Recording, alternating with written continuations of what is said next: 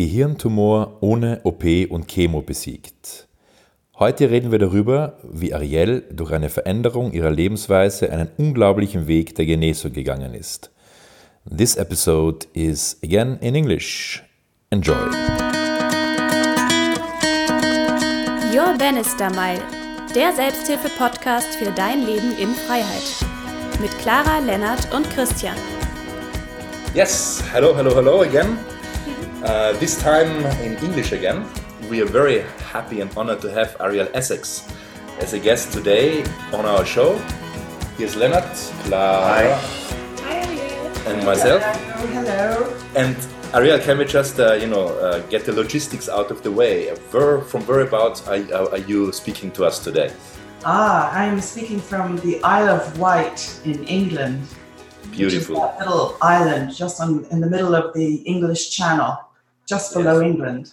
Yes, and we, we will come to this later, but you, you own a very beautiful property there, hotel as we see. So we come to this later. However, uh, just to just to um, to uh, for for our for our listeners out there, um, Ariel and myself, uh, we know each other since I would say twenty years, something, right? At least. At least, exactly. Uh, we did, you know, I, I was um, I was a client of Ariel as well. I translated workshops uh, for Ariel and other beautiful people, and yeah, we we kept in contact, and so it's um, very very great for for me, especially today, to have you here. Um, I think to start, um, let's just go right into it, and I just I think I will I will ask this question: What is a miracle for you? Well, that's a good place to start because um, I have a reputation for teaching how to manifest miracles. Mhm. And before we get off on the wrong foot, I use that phrase because I'm a follower of a book called A Course in Miracles. And they have a definition of a miracle as being a change of thought. So if you change your thinking, you can actually clear the way for miracles to happen. Anything good can happen. Yes. So a miracle is a change of thought, which leads to a change of feeling, and usually a lowered level of stress. So you, you are clearing the way, you are focusing on everything good instead of all the bad stuff that's going on in the back of your mind. So that's a very good question. Thank you. Cool. That was a very good explanation. so, Ariel, we always do it like this that our, you know, for our listeners that they get a bit of an idea, you know, to whom we are speaking. So, you know, anything, you know, which you, you know, want to share, you know, about your life, about your journey, because we're talking about the Bannister Mile, you know, about something which you did or something, you know, a challenge you had, which you, which you could kind of maybe have a breakthrough through things which are supposedly impossible, maybe yeah, or very big challenge. So anything you want to share, you know, would be very appreciated. I'd be delighted. Um, I, um, I, I, my main career in life was working as a healer. I was a fully trained osteopath and naturopath. And consequently, I took really good care of myself and continue to. Beautiful diet, exercise, fresh air. I was doing everything right. And I had one problem that I, I got divorced in my early 30s and I needed a new husband. I was very keen on having a family.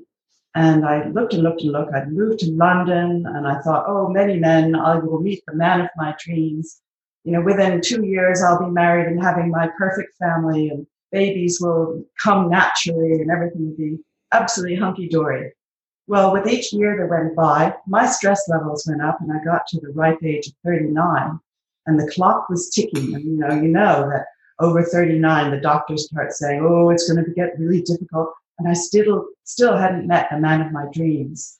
And during a routine blood test, they suddenly discovered that my prolactin level, which is a hormone in the pituitary gland, was way too high. I mean, we're talking 22,000 milli, milliwatts. I can't remember the exact amount, but it was way, way off the scales.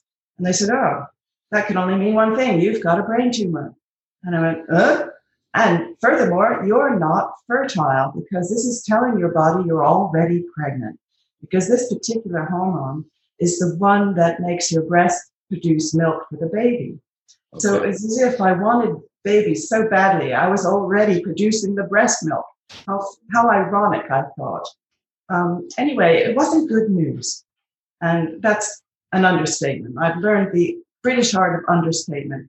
It was not good news. And uh, I decided, uh, first off, that I didn't really want to treat it with medicine. And actually, that wasn't a difficult choice because they only had two things they could do at that point in time. They could operate on it, and they, they had one drug at that time. They had something called bromocriptine, which was a quite a toxic drug that had lots of side effects. Mm-hmm. So being a naturopath and a, an osteopath and living this clean life, I didn't want to take a drug. So I looked into the operation, which was gruesome, and it was only 50 50% successful. Mm-hmm. So that meant 50% of the people who had the operation, it grew back. And I thought, ooh, that doesn't sound good at all. So I found a wonderful doctor who was willing to support me and oversee my journey. And he was very kind. And we made a deal that I would carry the prescription for the drug and I could do whatever I want. But if my symptoms got worse, I would fill the prescription and take the drug. I said, done deal. Okay. This, this carried on. And it took me 10 years to get to the point where the tumor cleared. During that time, um, I changed a lot because I had to work on all the stresses and the pressures that had led to what had created the tumor. And I became more and more convinced that what we think about, how we feel, and the, the pressures that are on us emotionally and, and in your thoughts are what actually causes ill health. I already had that idea because of my training. But now I had to practice what I preached, which was really an interesting um, place to be because until I healed it, I wasn't sure it would work. And I couldn't tell people for sure it would work. Mm-hmm. But gradually, I, my, my prolactin levels came down. And with each visit to my doctor, he became more confident. He said, I don't know what you're doing, but it seems to be working and you're stable. Mm-hmm. So after about five years, I had to go to see him in a different place because they would no longer cover it on my insurance policy. But that was okay we continued, and I was very lucky to have the same doctor for 10 years. And I, I will still remember the, the day I came in for um, the, to see the results of my blood test. And he was scrabbling around on his desk looking for them. Where, where are they? Oh, yes, here they are. And then he looked at them very puzzled. And he goes, This is weird. And he said, the, the, the results are really low. And I said, Oh, is it because I'm now so old? That my hormones are different. He said, no, no, no, no, that can't be. That wouldn't happen. I said, this can only mean one thing. Your tumor has gone. It is, it is gone. And he was so sweet. He got up and hugged me. and he was really happy for me. so that was lovely. And I, and I thought, well, chalk that up. I've, I've, I've done it. That's great. I can relax now. I can get back to my life. And my life had been coming back slowly. I'd never stopped work. I, you know, sometimes had to work through lots of pain and, you know, all the stress of going to see doctors and having MRI scans and stuff like that. But now I could really relax and my life could come back full on. I was still looking for my wonderful dream man. Hadn't quite found him. I'd, I'd had many relationships, but none of them were absolutely right. But the pressure was also off because now I was kind of too old to have babies. I didn't fancy having a baby by you know artificial means. So I thought, okay, now I just want a really nice relationship. I can be pickier. I'm not so desperate. And um, what happened next was really weird. A few years later, I suddenly, again, under extreme stress over a relationship breakup, I suddenly developed breast lumps. And I went, whoa, this looks like the same thing has happened all over again. The stress has come in, I've been really, really upset. And suddenly I got breast lumps. And you know, first I just tried to chill out and calm down. And I started dealing with some of the stuff that was behind in my thoughts and calm my emotions down. But my friends and family got on my case and they said, You have to go to the doctor. So finally I went to the doctor and of course immediately said, they said, Oh, we must operate. These, these look really aggressive. You must have an operation. These lumps must be removed. And I got the whole explanation about um, how they would do a, a, a, biopsy and they wanted to do a mammogram and all these things. And I said, well, I'm happy for you to do a biopsy because I want to know what's actually in there. I'm not having a mammogram because I think that's that's bad idea because I have a really sore, aggressive lumps, and to hit them with X-rays right now is not, I think, what they need to heal. So he he grumbled, but he, he agreed. So we did um, an ultrasound instead. So they performed the ultrasound and they found three or four really aggressive lumps in some in each breast. And then they performed the biopsy and he gave me the lecture that, ah, if it has so many cells, it's malignant. If it has less cells, it's semi-malignant. Oh, there are five grades of cancer in the breast. And uh, finally, after a few weeks went by, I had been fasting the whole time to try to quiet my body down and cleanse my body. And after, it was about a month after my fast, I went back to get the results. And he was so disappointed to tell me that not one malignant cell had been found in the breast lumps. they were benign. And, and I said, Oh, that's great news. Oh, but he, we should still take them out. We should still take them out. Uh, we, we, we must schedule the surgery, he said. And I said, Well, by that time I had done some research and I discovered that if the lumps were benign, they were called fibromas. And if you operated on fibromas, they more than likely grew back anyway. Ah. So I declined his invitation and did not have the operation and continued to really fast and look after myself, continued to do the work. And nine months later, they, they were gone. They just completely wow. evaporated. And I thought, that's proof. The first time could have been a fluke, but the second time, I thought, that's not a fluke. I made that happen and I did what I said works and it worked. It does take time. It does take time. Body is slow to heal. Wow. So that is my story, and I wrote about it in my first book. Um, but at that time, I didn't have the breast lumps, so I only wrote about the brain tumor. And uh, it was it was interesting to have many opportunities in my life to practice what I preached. Yes, yes, but I mean, I think this is what I always found the the power of, of, your work. You know, there are a lot of people who you know who talk the talk, and there are few people who walk the talk. Mm-hmm. And I think also as a as a client, as someone you know with whom you work, it makes a huge difference because you you you you can receive. I mean, I can as a client receive a totally different energy. It's a it's it's just authenticity and just pure power. I mean, mm. this is um, yeah, wow. This is I, I, never heard that that your story in that that detail, but so now no. I hope it wasn't too much detail for you. but, but, I mean, still, but I mean, you know what? What? What? Just to just to, to sum up. So basically, you did not take any medication. You did not have any radiation therapy or any chemotherapy or anything. It was just pure with over fasting, over you know. I had homeopathy. Yes. I I tried acupuncture, it didn't seem to help me. Um, I tried lots of weird things, um, like electrocrystotherapy. That didn't seem to do much. You know, I was open to all kinds of alternatives that were not invasive, but I, I did not have any orthodox treatments mm-hmm. or drugs. Mm-hmm. Lots of vitamins. and so, uh, do I did I understand this right? What what what you said? What worked is was your thoughts, your you know clarity and and uh, you know yeah I, I, think that's it really you know thoughts clarity and a clear a clear direction right? Yes and it's what reduces stress. Mm-hmm. i'm quite convinced that it's the particular stresses that we hold in our body because our body stores memory. We don't store memory in our brain we store it all over the body. Yes. And when you have particular stresses they get stored in so-called appropriate tissues. Uh-huh.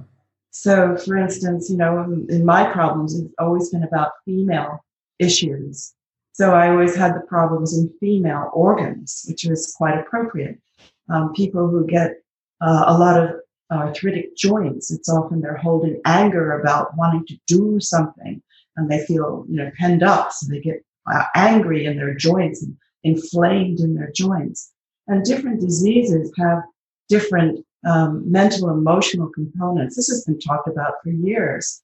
I think the first person who wrote books about it was Louise Hay. Yes. And she's very famous for it, but then many people have written wonderful books about it. I used to follow the work of a, a lady called Debbie Shapiro, who had an encyclopedia of every body part, every fluid, every tissue. and you could interpret from reading what those tissues were about. You could go backwards and then say, okay, I have these symptoms which have affected these cells and these tissues, and that means it must be this kind of stress. And that was brilliant for getting clues about where you needed to address the thought changes that needed to happen. So throughout all this, I was doing coaching work. That was my main source of, uh, of living. So people were coming to see me with all kinds of problems, not just health problems. Because of my health background, I got a lot of people with health problems. Mm-hmm. Um, and what I discovered was that often they were too far along the line to be able to reverse it because it took so much time. So often I had to just help them um, deal with taking interventions like surgery or taking drugs. And I realized I had to go further down the food chain. I had to catch people where the stresses began. Yes. So I started doing teaching work and doing coaching work for people with relationship problems, business problems, career problems, because that's where the problems start. And if you can nip those in the bud, then they don't have to get an illness later on. And um, the same principles work for whether you're trying to manifest a miracle in your career or in your relationship or making a baby or whatever it is that is causing you stress. The same principles kind of work. You have to look at what's blocking you and then get rid of those blocks. You know, clear them, do the therapy that's involved, go back and erase those bad, bad code, bad programming that's yeah. been put in at some early age. I mean, the the thing is in, in the UK. I mean, you know, I lived for quite some time in the UK as well, and um, I mean, I think you you you have a United States background, right? That's right. I moved here when I was um, 23. Yeah, exactly. I think in the States and in, in the UK, I think uh, one is much further on this so-called alternative kind of you know approaches. But here in Germany, especially, I mean, you know, I'm since 2011 here in Germany, and it's it's a. Uh, I mean, it's. I think that's also the impulse. You know, But Lennart said, "Hey, we, let's do a podcast and let, let's do this and let's bring this out to show people different possibilities because uh, people are so heavily, you know, hooked into school medicine and that's only the one way and you have to take these drugs and that's the only way and there's no other way of course there are a lot of alternative people as well but i in my um, experiences they are much more you know kept under the lid Really? I'm surprised. Yeah. We're the land of homeopathy. Yes, home- homeopathy is the interesting thing. There's something which I don't know for whatever reason seems to be quite accepted. Yeah.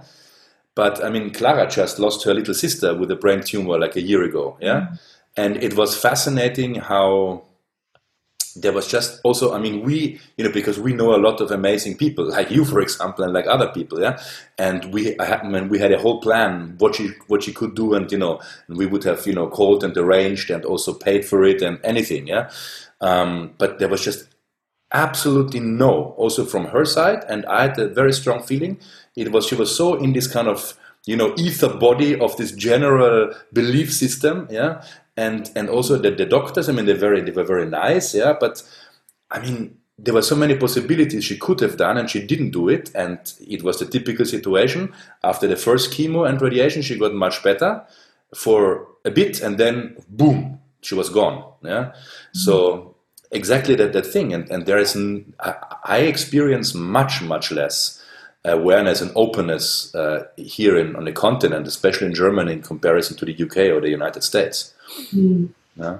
It sounds like your sister must have had a, a, different kind of tumor, probably in the brain tissue itself, mm. which is much harder to contain. Mm. I, I still believe anything is reversible. We, I've met people all over the world who have reversed the most terrible diseases, yeah. but it is harder. I was lucky. Mine was contained inside uh-huh. the pituitary. So um, it was not considered um, normal for it to spread. Mm. It was very big. It was uh, borderline between malignant and benign, so they couldn't decide. Because of its activity, they were worried that it was malignant and could have come out of the pituitary yeah. because it was getting so big. But it, it didn't. I was very lucky. Yes, yes. Um, but it's amazing how few people are willing to look inside at a time like that. Mm-hmm. I have a question. First of all, I have to say I'm very touched by you. Uh, your energy is very beautiful. Thank you. Thank you. Ähm, meine I Frage told ist, you, I told you. ja, meine Frage ist, ähm, woher hattest du das Vertrauen in dem Moment, wo dir der Arzt sagt, ähm, dass du schwer erkrankt bist, dass du sagst, ähm, alles, was du mir sagst, mache ich aber trotzdem nicht, sondern ich verlasse mich auf meine Intuition und ich faste und ich löse das auf meine Art. Also Mhm. woher kam dieses Urvertrauen in dir, obwohl du eigentlich ja so gestresst warst? It's a very interesting question. Clara was asking, um, you know, where where did you find the trust to kind of, in a certain way, go against the the kind of you know medical approach? I mean, the, the school medical approach. Yeah. Um, where did you find the source for this trust? Especially as, as you told us, you were very stressed at this time in your life. So there was also stress in your system, yeah. And she said, uh, you know, she asked, you know, how, how did you actually have the, the strength and the trust to say, well, no, but I don't do this, I do that. I, I I'm fasting, I am, you know, meditating, I'm trying, you know, alternative uh, stuff and so on.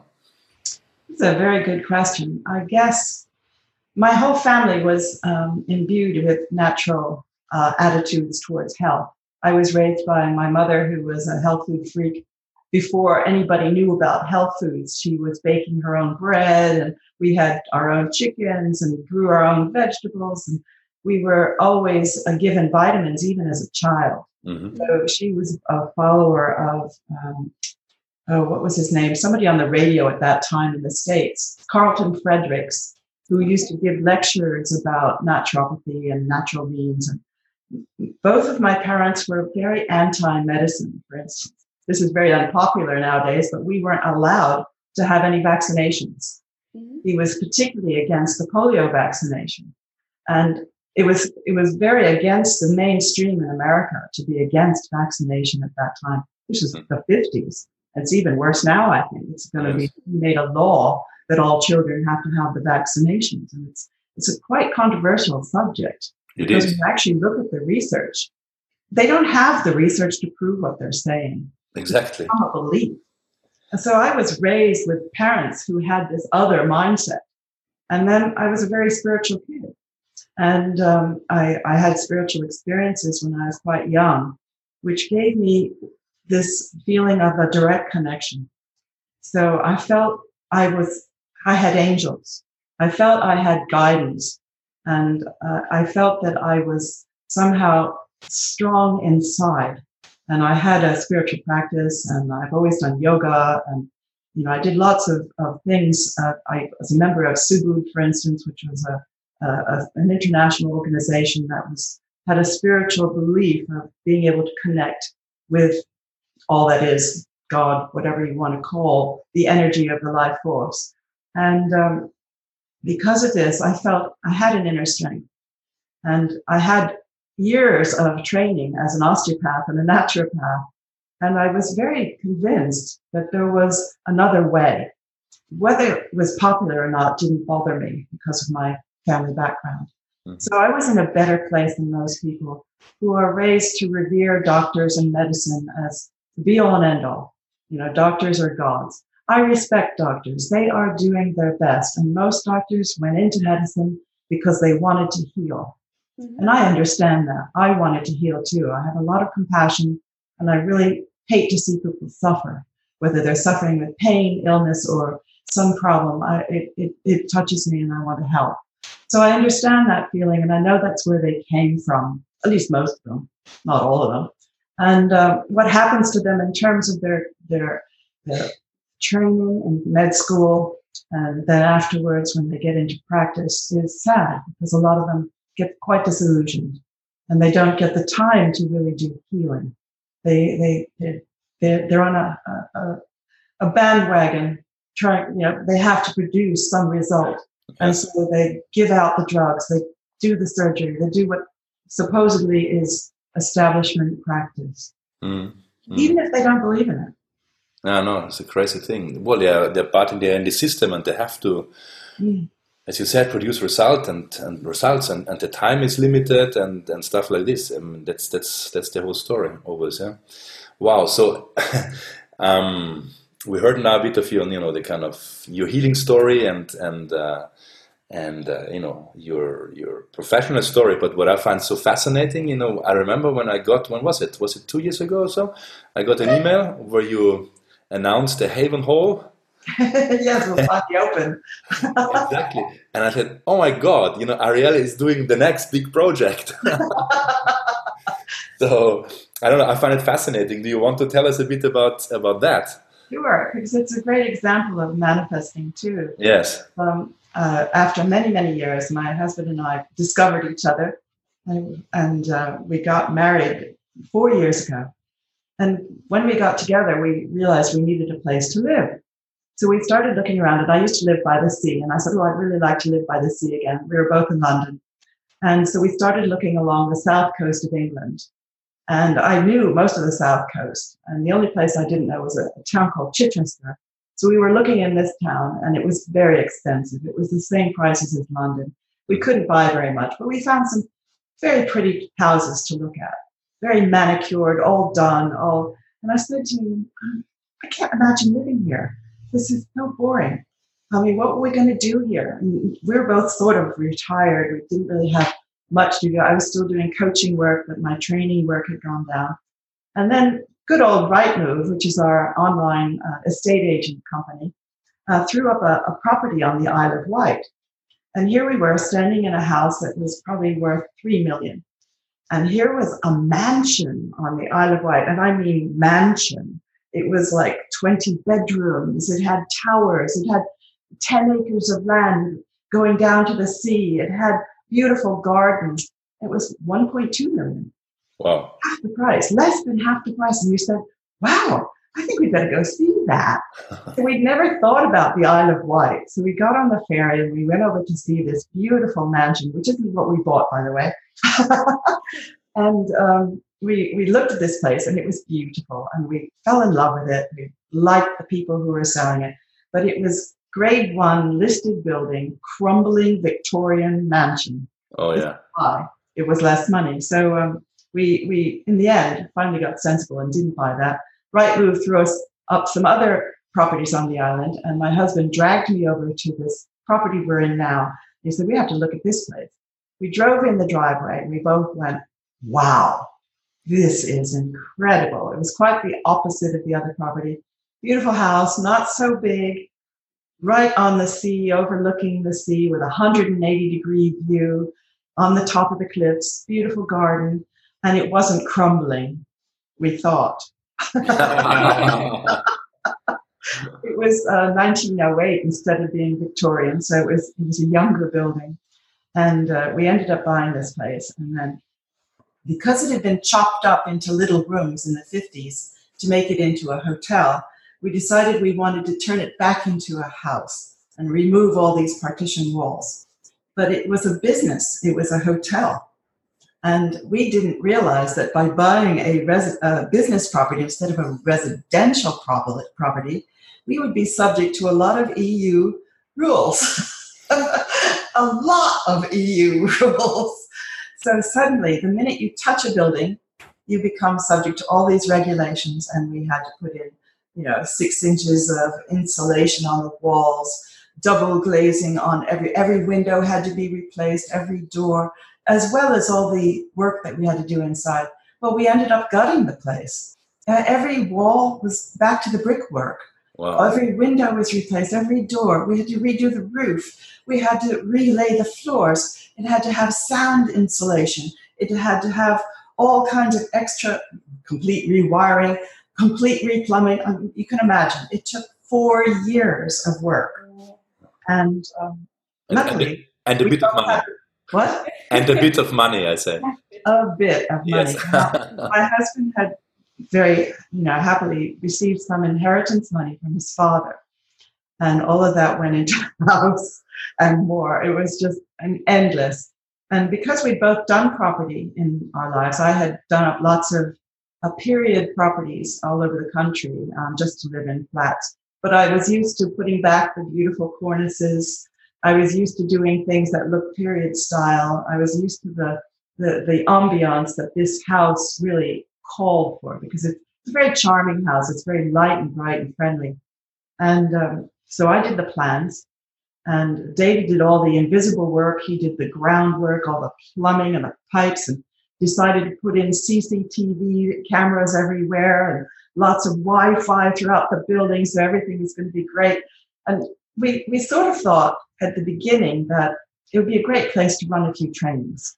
Yes. So we had the, the when we took apart all the um, partition walls, we were down to about seven bedrooms, which isn't a very big training.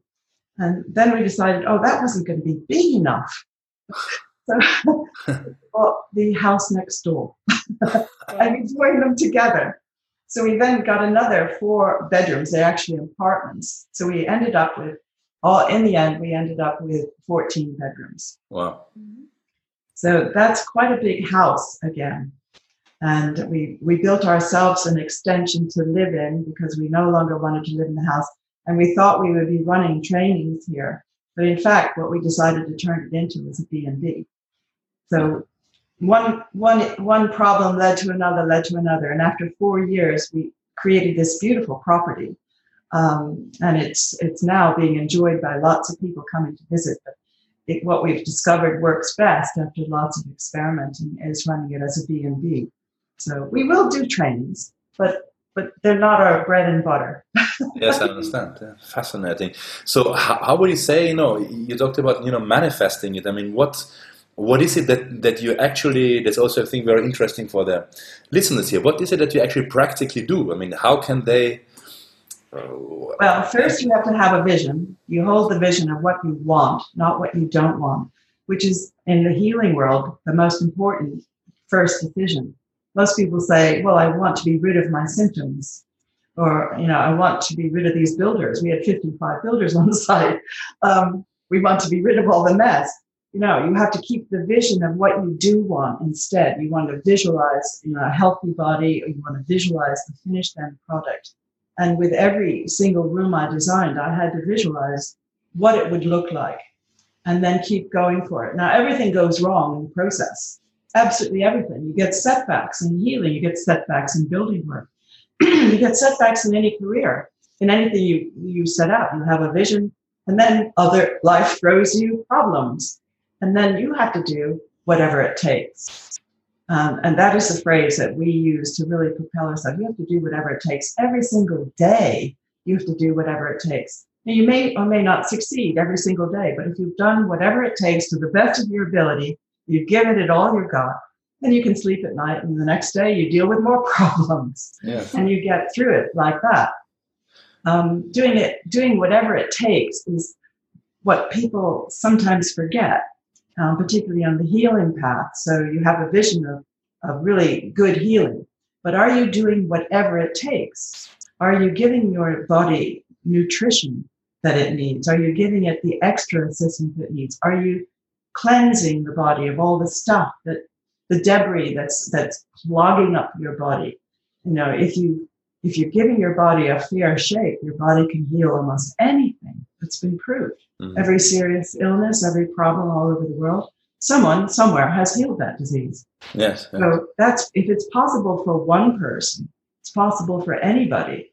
That's exactly the point. No, this is exactly what the Mr. Bannister was doing, was proving. No? What I find so important now, so I want to repeat it again for our listeners. You said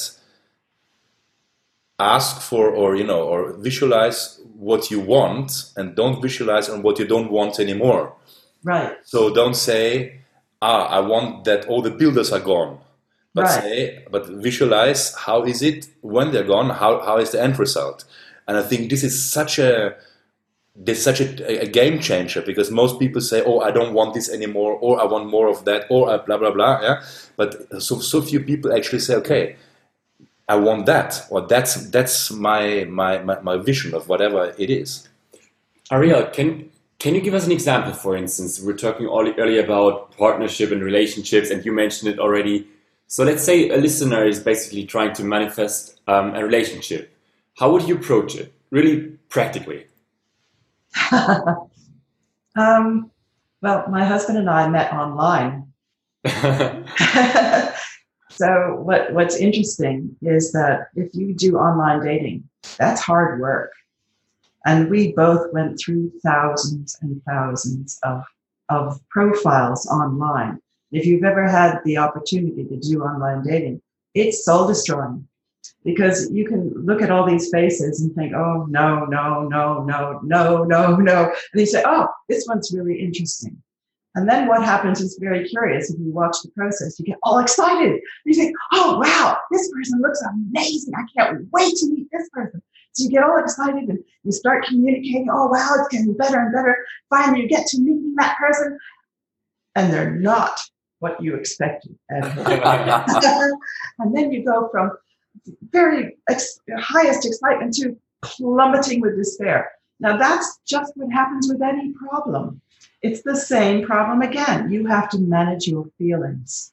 What, you know, you have to manage yourself so that you are not being controlled by the patterns that first get you excited, the attachment to having that relationship. And you have to stay cool and calm and really resourceful. And, and again, with your vision. Now, what worked for us was we had a vision of what we wanted in a relationship. We really wanted compatibility. We reached an age where it wasn't just about making babies anymore. It wasn't just about who's the hottest, you know, who's the most sexy guy, who's the most sexy gal in the world. We wanted somebody who was really compatible. And my husband did something very clever on his profile. He put down all the books he reads, and they were all about the, the authors that I was reading.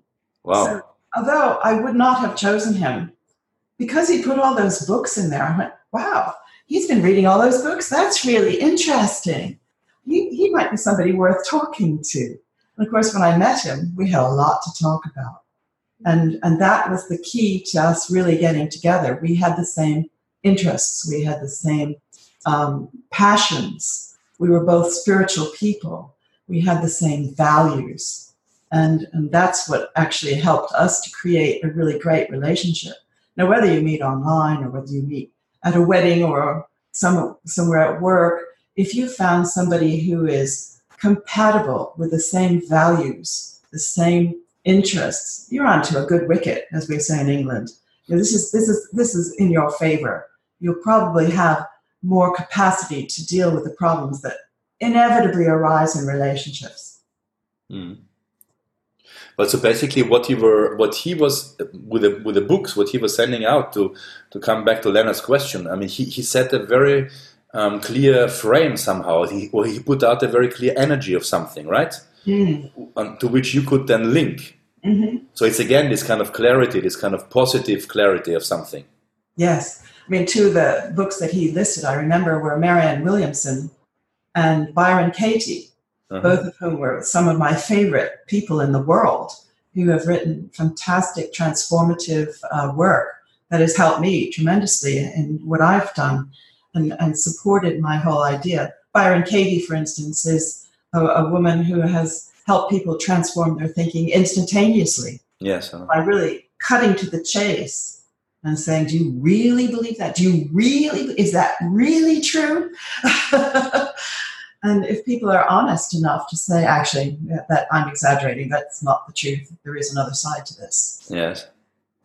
and that's only her first question. So in four questions, she, she completely turns people around. Yeah, absolutely. Yeah. Mm. Mm. I mean, your, your, your the, the, the, first book you wrote, the, the Compassionate Coaching, was also, as we got to know, translated into German. So Coaching mit Herz und Verstand, heile dein Leben und erwarte Wunder by Ariel Essex. Um, and then, I don't know how many years ago, but was it like five, six, seven years ago, you wrote The Practical Miracles? I did. I did. I wrote another book because I thought people complained about my first book that I didn't give them how to do it well enough. Ah, okay. so I thought, okay, I'm going to spell it out and I'm going to show them the steps that I went through in mm-hmm. terms of dealing with the thoughts in my head and in my second book, Practical Miracles, I talk about thought clouds, negative thought clouds, which is how I started to think about them. And each thought cloud that is stored in your head or in your body somewhere incorporates old ideas, old beliefs, emotions, and often it has an age. So you can actually know, oh, I, that, that started when I was six years old. Yes. It came from a trauma. And I believed from that day on a certain way that I didn't believe before. Yeah. Which We influences your entire life, then, right? Yeah, it becomes it becomes the this pattern of how you behave, but they're not necessarily who you are. Yeah. And they're not necessarily true. There's other ways of thinking. Yes. Mm-hmm. Ich weiß nicht, ob es möglich ist, dass du das kurz zusammenfasst. Du hast schließlich ein ganzes Buch darüber geschrieben. Aber gibt es irgendwas, was du den Zuhörern mitgeben kannst, wie sie diese ähm, negativen, ich weiß nicht mehr genau, wie du es genannt hast, negativen Gedankenblasen ähm, mit einem Quickfix irgendwie lösen können? Oder was zumindest der erste Ansatz ist, da, da dran zu gehen? Clara was wondering uh, if it's possible for you to, you know, in a short, um, in a few words, to sum up the kind of, um, you know, your, your second book, which you said is very practical.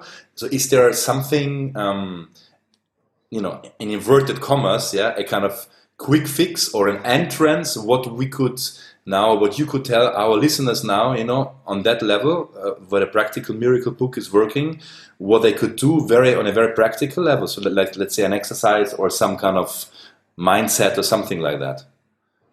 Ooh, I don't know about quick fix. Uh, yes. And in fact, I'm glad you said that because my way is not the quick way. hmm If it was, if only there was a quick way to just go like that and you would just heal instantly. Wouldn't everybody like to know that? Yes. Um, it doesn't have to take a long, long, long time, but it depends how well you apply yourself. And I, I actually recommend people have a coach to help them through it because it will help them to stay focused Mhm. and to uh, really look deeply around the issues that they're blind about. Um, in my second book, Practical Miracles, I talk about, first of all, look at your symptoms. Let your symptoms of your problem, whether it's a health problem or a relationship problem, let, let the symptoms talk to you first. And that will give you the clues as to what these thought clouds in your mind are all about. And then you work on one thought cloud at a time. And That Mm. makes it digestible yes. go for the biggest ones first and and it will snowball after a while once you start giving your brain the opportunity to work through some of the biggest nut, nuts in your brain um, then it'll start to sort of learn the process and the other littler ones will start to evaporate So the, the brain is kind of re- rewiring through that, basically. yes yes basically Mhm. so um, but you you might have difficulty in being able to identify exactly what those are. I try to give clues about you know sort of think about it capture it. Capture those little thoughts you have in the middle of a day where you know you're driving down the road in a perfectly good mood and suddenly you see a billboard or something on the side of the road and you suddenly go into a bad mood. Never happened to you? And you, you don't clock what actually happened but something's triggered a memory just there. And one of these thought clouds lights up now sometimes that happens in the middle of a conversation or sometimes it happens when you're watching tv and a thought cloud will light up and suddenly you go into a different state. Emotions emotions and thoughts and things are there. Now if you're smart you have to capture that and say what's really going on? Most people go oh i'm in a bad mood. I think i'll have a drink or let's go for a walk or let's do something different and i, I will let it go away.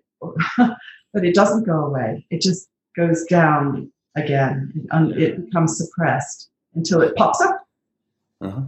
But I mean, that's that's actually I find it fascinating, and it's so clear what you say. It's basically the things which are not working in our lives are actually the best indicators to show us, to teach us what we have to look at. yes So in a way, it's simple. In a way, we don't need to kind of do huge research or do kind of you know whatever 20 years of therapy and blah blah blah. Yeah, we can actually see okay, this and this and this is challenging me. There there is something which happens again and again. Yeah, and you just take this, look at it, hold it in your attention, and just go for it. Right? Yes. I'll tell you a funny story. Um, when I first started doing this work, I was studying NLP. And uh, I was particularly fond of uh, one aspect of NLP called timeline therapy, which allows you to take a particular emotion or a particular problem back into the past and you would discover what it was attached to in your past, childhood, or it could even be ancestral or even past life, whatever. And I go back into the past and I discover this this old trauma, this old problem where I'd begun to believe a certain way. And it was so exciting to discover this journey going all the way back into the past. And I would have these major eurekas and major shifts. And it felt so good afterwards because I thought, oh, wow, I really feel the difference because that is no longer true now. And I, it would lighten my whole being. And after doing this for several years, it became harder and harder to still find those things to go back into the past. And they were smaller. The, the shift was smaller, and I didn't get such a big buzz. and I said, dang, those problems. I really wish I had more of them now so I could go back and find some more. And one of my teachers said there were at least 25,000 integrations or healings on the path to enlightenment, to full enlightenment. I said, oh, I must have lots more to do. It became harder to find. But I, I remember my favorite saying was that my work was about turning problems into gifts because that's what they are. A problem is a gift. You yes. know, if you can identify the source of the problem, it becomes a gift that you can transform into something positive. And it's also a source of energy, right? I mean, even if it at the first view is kind of negative in inverted comma energies, but it's just energy. And if mm. you turn it, if you use it for yourself, right, mm. then it, it will, will be a gift. Mm. And of course, relationships are the best way to find problems, aren't they? because as soon as you get together with another human being, the, the friction between you will inevitably bring up all kinds of problems. so they're a real gift. yes, I discovered this. And, and in fact, my inability to find my perfect partner was such a gift in that way that I was able to heal many, many generations of bad relationships in my family that, and as well as healing the problems in my own mind that I felt that the work I did for, gosh, at least 10, 15 years has allowed me to re- finally reach a place where my husband and I can have a really good relationship, where we can both work together through problems. It isn't that we don't have problems. Everybody has problems in relationships. Um, but we have found ways that work and ways to heal very quickly so that they don't become insurmountable problems. Mm-hmm. Wow it, it, it, it is it is work. It's turning those problems into gifts on a daily basis forever. well, I, I don't know, Lennart. This I, I find a beautiful final statement. Your last sentence, right? yes, my almost last sentence. Okay. Because Ariel, you're the kind of person I would like to sit with at a bonfire and ask uh, questions of wisdom. And I have a very small question for you to the end. What is a fulfilled and happy life for you? What is what? What is your definition of an of a happy and fulfilled life? Oh, wow. wow, happy and fulfilled life. I certainly feel I have that right now, which it probably blinds me to, you know, when you don't have it, you probably think about it more. happy and fulfilled life is full of love full of um, ideally not being in pain so you can enjoy being alive. But I think it doesn't even matter because lots of people who are even about to pass can feel fulfilled even in those last moments. And I've been a privilege to know people like that. And obviously, it's more fun if you can be vibrant, if you can travel, if you can have, you know, a wonderful relationship and children and all that stuff. But in fact, I think fulfillment for me is about um, sharing love. And, and, sharing love is sharing healing, sharing conversations, um, inspiring people, you know, just being, you know, with others and sharing the love. For me, that's fulfilling. Wow, thank you. Well, this was even even stronger now than the, than the, than the first try for a for a final word. Well, thank you so much, Ariel. Thank you. Yeah. Thank you. It's lovely to meet you. Yes, and uh, you know we will. Uh, I think we will come over, Lennart. Right? Yes, definitely, yeah. indeed. Yeah. And and maybe we can then record some some more live podcasts with some you know maybe more particular. You know, we go into details with certain themes. I think which would be very interesting for our listeners. Uh, you know, we're in a starting process now, and the people we talk about very often have a very general. You know, we ask for general things, and but you know, I already have five ideas for for for for some other episodes, and we should do this live, right? Ooh, Well, we have a fire pit. I've already got the marshmallows. Excellent. so we'll have that bonfire. Yes. excellent. From today onwards, I will write down questions for you. Watch out. Perfect. Ariel, thank you so much. I hand over to Lennart for the final outro words. Yes, basically, to all the listeners out there in the UK, in Germany, um, if you're keen to talk to Ariel in more detail, to read books about the work of Ariel, um, you can find all the information in our show notes. You find the website of Ariel's hotel, all the contact details in the show notes, and you find show uh, information about our social channels, about our website.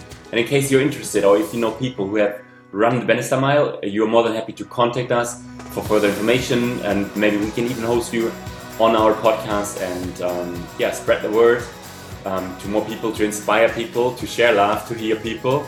We've just heard about um, definition, and yeah, we're more than happy to um, have you on our podcast. Excellent. Thank you. Danke. Uh, good day, good evening, good night, wherever, whenever you hear this. And till the next time. Bye bye. Ciao. Bye bye.